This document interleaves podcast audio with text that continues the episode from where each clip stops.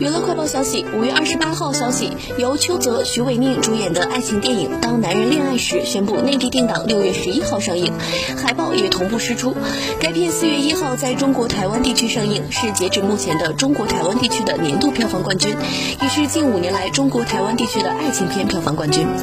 电影《当男人恋爱时》由殷振豪执导，讲述以讨债为生的小混混阿成，某天讨债时遇到了债主的女儿浩婷，被他深深吸引，可接二连三的变故让他们的未来变得坎坷。